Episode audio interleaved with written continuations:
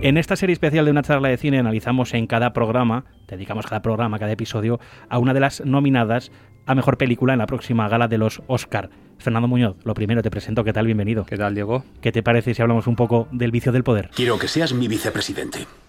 Tienes que ser tú. Eres mi vice. Bueno, George, yo soy presidente de una gran empresa.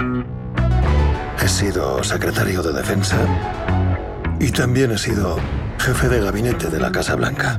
La vicepresidencia es un puesto principalmente simbólico. Pero si llegáramos a un acuerdo eh, diferente, aceptaría.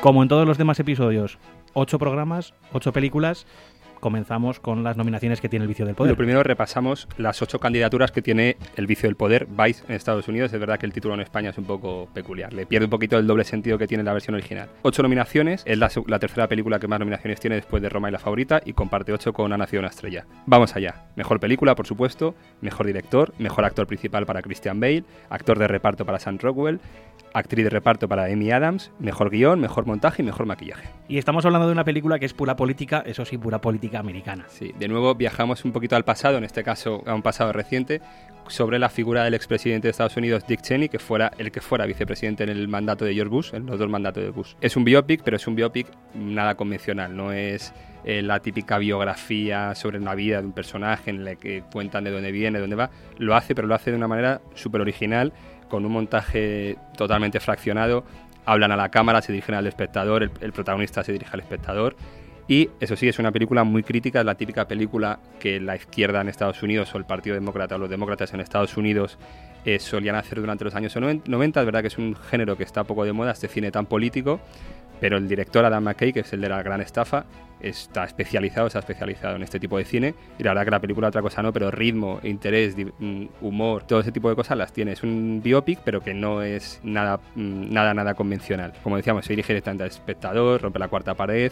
Tiene un estilo al- al Oliver Stone mm, primario, original, en cuanto a que es muy gamberro, tiene también un toque de maldad a lo Haneke. Es una película, película biopic barra documental, aunque es ficción, dicen que es ficción para quitarse de problemas legales, muy entretenida para quien le interese el mundo de la política. Podría encargarme de tareas mundanas. Supervisar las administraciones, el ejército, la energía y la política exterior. Sí, vale. Eso me gusta.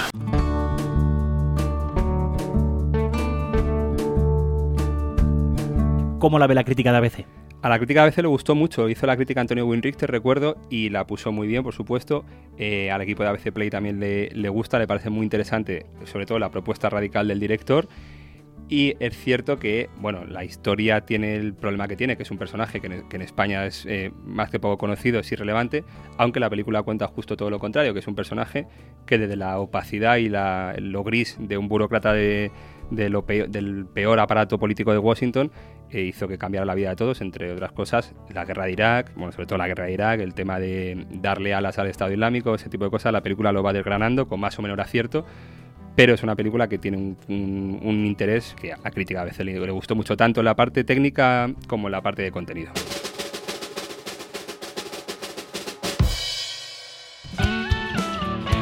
Vamos a hablar de los aspectos positivos de la película, por qué el vicio del poder puede hacerse, aunque sea complicado, vamos a decirlo ya, con el Oscar a Mejor Película. Bueno, sobre todo, eh, como hemos hablado de otras películas ya, como Green Book, como Black Panther, porque este Hollywood anti-Trump, significado políticamente en contra de las políticas del presidente, esta película entronca perfectamente. Es la única película puramente política.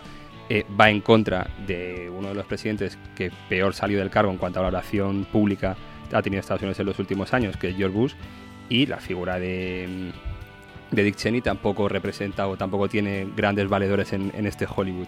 Y no podemos olvidarnos, Fer, de la interpretación de Christian Bale. Por supuesto, ganó el Globo de Oro a Mejor Actor de Comedia y es una categoría con, con rivales muy muy duros, pero el, el papel que hace de Dick Cheney es impresionante, de verdad que Eh, también es verdad que se dice mucho que los Oscar premian al actor que tiene un cambio físico, que se aleja de su tradicional, de, sus gestos, de, los papeles que suele hacer, y quizá por esa parte este cambio físico tan radical que tiene eh, Christian Bale le puede hacer valer el Oscar. Es verdad que en la categoría Mejor Película, quitando esa parte política, es complicado que se la den a una película así.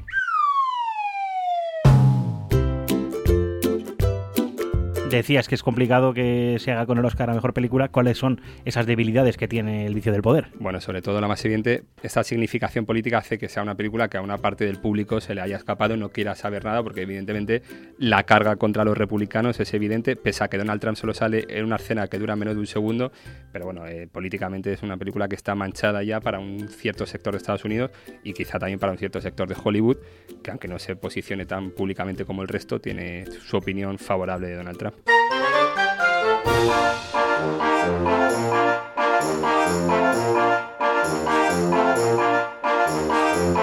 ¿Y las apuestas internacionales cómo sitúan a esta película en ese ranking de 8? Bueno, pues en el ranking de 8, en el puesto número 8, las apuestas la ponen como, vamos, no un outsider, la ponen como una película sin ninguna opción para levantar la estatuilla mejor, a la mejor del año.